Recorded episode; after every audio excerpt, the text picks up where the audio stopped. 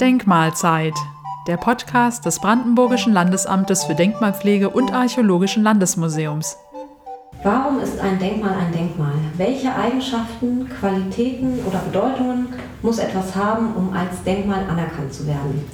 Genau darüber wollen wir uns heute in diesem Podcast unterhalten. Wir, das sind die Pressesprecher des Brandenburgischen Landesamts für Denkmalpflege und Archäologischen Landesmuseums, Dr. Christoph Krauskopf. Hallo. Und Julia Gerber. Die Feststellung, was ein Denkmal ist oder eben auch nicht, das trifft das jeweilige Landesdenkmalamt, also die Fachbehörde für Denkmalschutz auf Länderebene. Das heißt, für das Land Brandenburg sind wir das beziehungsweise unsere Kolleginnen aus der Abteilung Inventarisation. Christoph, ich tue jetzt mal so, als wüsste ich es nicht. Warum ist ein Denkmal ein Denkmal? Wie kommt man zu dieser Einschätzung? Die erste Frage ist ja mal, wozu man Denkmalschutz und die Denkmale letztendlich braucht.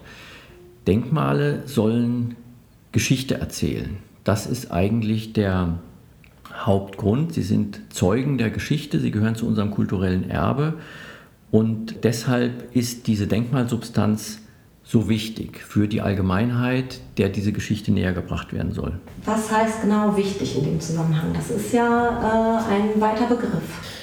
Wichtig ist natürlich eine Definitionsfrage. Was ist uns als Gesellschaft wichtig? Letztendlich haben wir dazu, um das festzulegen, ein Denkmalschutzgesetz, was bestimmte Kriterien festlegt, die ein Denkmal aufweisen muss, damit es in die Denkmalliste eingetragen werden kann. Das sind sechs Kernbegriffe. Und zwar muss es eine geschichtliche, wissenschaftliche, technische, künstlerische, städtebauliche oder volkskundliche haben. Gut, du hast das Wort oder schon so betont. Das heißt, eins dieser Kriterien würde reichen. Also wenn ich jetzt zum Beispiel ein äh, Schloss habe, das besonders künstlerisch äh, gestaltet ist, mit hübschen Fenstern und Stuck und Skulpturen, ähm, ist es dann damit schon ein Denkmal? Ja, zunächst kurz zu dem Wort oder. Das ist immer meine Lieblingsfangfrage in meinen Seminaren an der Technischen Universität Berlin. Welches Wort in diesem Absatz des Gesetzes ist das wichtigste? Meistens kommen die Leute nicht drauf. Das wichtigste Wort ist das oder. Denn es bedeutet, dass wirklich nur ein einziger Begriff zutreffen muss, das reicht. Die künstlerische Gestaltung alleine würde also tatsächlich ausreichen. In der Realität ist es aber so, dass fast immer mehrere Begriffe zutreffen, nicht alle, aber doch äh, mehrere. Und um das festzustellen, auseinanderzuhalten, erstmal auseinander zu klamüsern, könnte man sagen, um dann ein Gesamtbild von diesem Denkmal zu bekommen. Dafür arbeiten in einem Landesdenkmalamt eben Wissenschaftlerinnen und Wissenschaftler, die sich wirklich damit auskennen und die die Bedeutung der Begriffe für das einzelne Denkmal einordnen können. Wenn jetzt ein Schloss künstlerisch durchgestaltet ist, dann gibt es dazu natürlich auch ein gestaltetes Umfeld. Davon muss man einfach ausgehen. Beispielsweise ein Park, die gesamte Anlage gehört dann äh, zusammen und die wirkt auch auf das Umfeld oder hat Bedeutung für das Umfeld. Also hat sie natürlich auch das, zum Beispiel die, die dabei liegende Ortschaft mitgeprägt. Sie ist von weitem sichtbar. Also außer der künstlerischen, dem künstlerischen Wert und dem historischen, der jetzt die Familie der Bauherren zum Beispiel betrifft, hat es dann auch noch eine städtebauliche Bedeutung und auch wieder eine historische Bedeutung für die Entwicklung des gesamten Umfelds, inklusive vielleicht eines Dorfes oder einer Stadt. Gut, das heißt, ich habe jetzt hier gleich drei Bedeutungskriterien erfüllt. Bei dem Beispiel Schloss, ja, also städtebaulich, künstlerisch, ähm, historisch. Das heißt, damit wäre jetzt das Schloss das hübsche Schloss ein Denkmal? Ja, das wäre ein Denkmal. Allerdings ist das hübsch dabei das aller äh, unwichtigste Kriterium oder vielleicht gar keins. Also wenn man hübsch jetzt unter künstlerisch ausgestaltet sieht, dann hat es eine künstlerische Bedeutung. Aber wir müssen es nicht hübsch finden. Ja, das ist ja auch eine Stilfrage. Manche Leute finden Barockschlösser vielleicht nicht hübsch, weil die auf was Einfacheres stehen.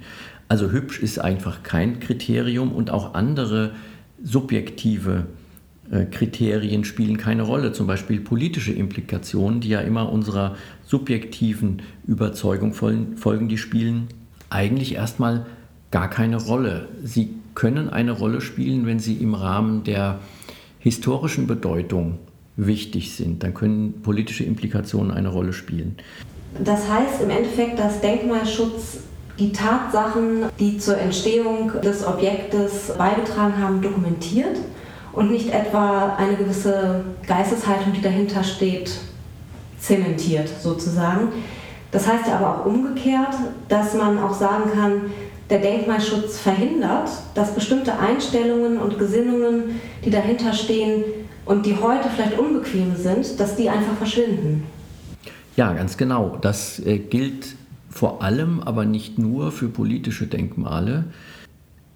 Es gibt natürlich ein öffentliches Interesse daran, nicht so zu tun, als hätte es niemals Zwangsarbeits-, Konzentrations- oder Kriegsgefangenenlager im Land gegeben.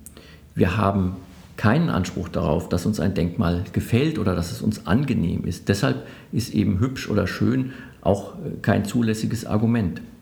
Und natürlich verherrlichen wir auch jetzt die Zeit und die politischen Verhältnisse einer Zeit nicht. Also wenn man an die vielen Denkmale der 1930er und 1940er Jahre denkt, wir verherrlichen mit der Eintragung auf die Denkmalliste von Bauten, die seitens der äh, Nationalsozialisten errichtet wurden, nicht diese Zeit. Und man muss gar nicht mal so unbedingt jetzt in die 30er, 40er Jahre des letzten Jahrhunderts gehen.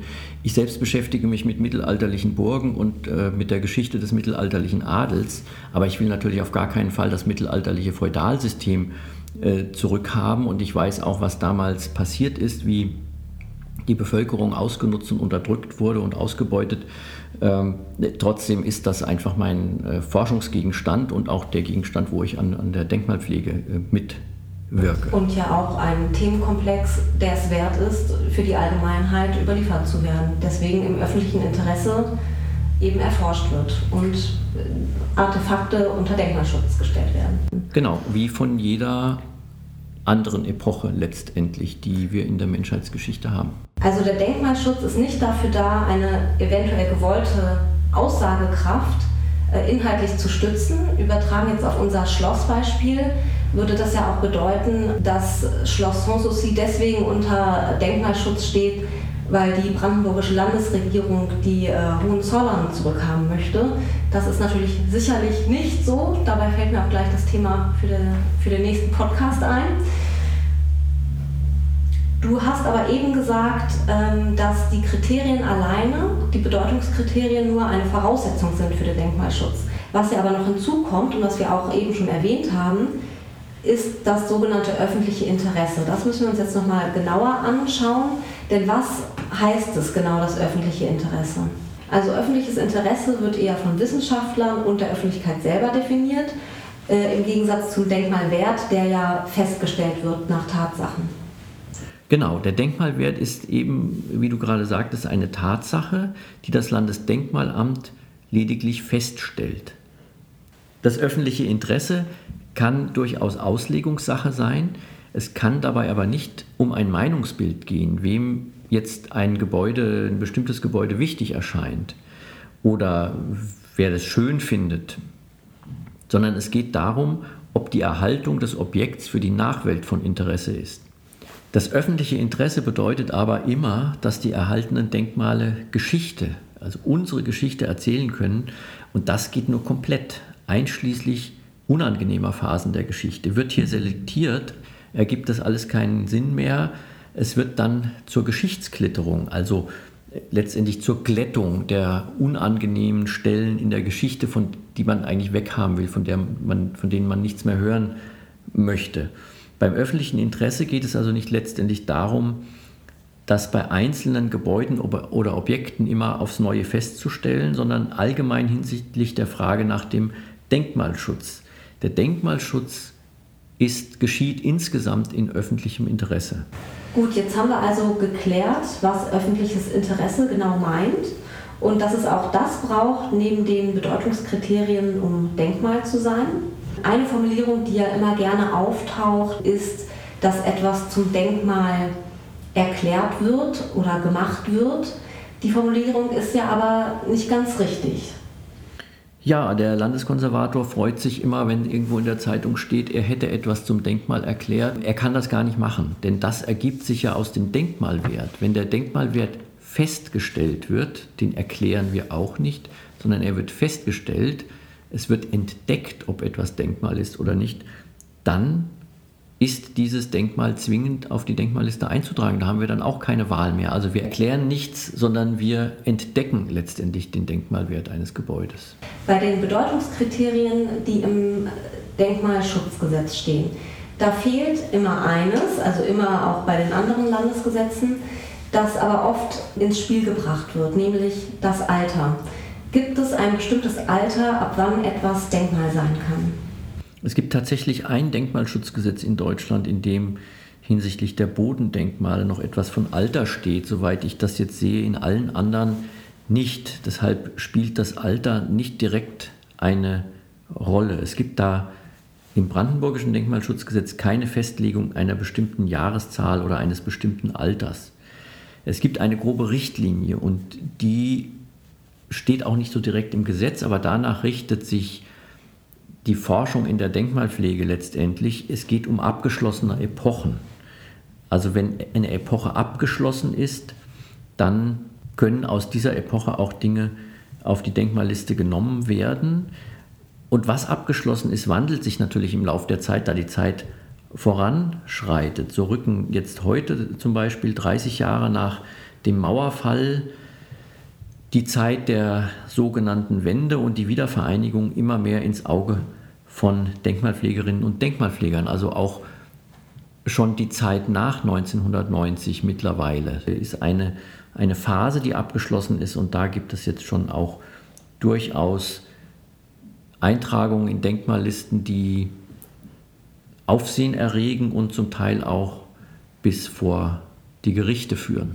Das letzte, aktuellste, was ich jetzt gehört habe, war aus dem Land NRW, der Zollhof im Düsseldorfer Hafen der war jetzt vor Gericht, weil da ging es wohl darum, dass äh, Bauten aus den 90ern, in dem Fall von Frank Gehry, nicht unter Denkmalschutz stehen könnten, wurde aber widerlegt vom Gericht. Also auch interessant. Und wenn man sich vorstellt, dass die heute 20-Jährigen, die Millennials, auf die 90er, die wir gerade angesprochen haben, zurückblicken, das ist für die natürlich auch eine zurückliegende Epoche und äh, erhaltenswert gegebenenfalls. Das heißt, Denkmalpflege ist auch eine Generationfrage. Das zeigt sich ja auch am Beispiel der Architektur der 60er Jahre. Die sind heute im Denkmalwert oft anerkannt. Das war ja vor 10, 20 Jahren nicht der Fall.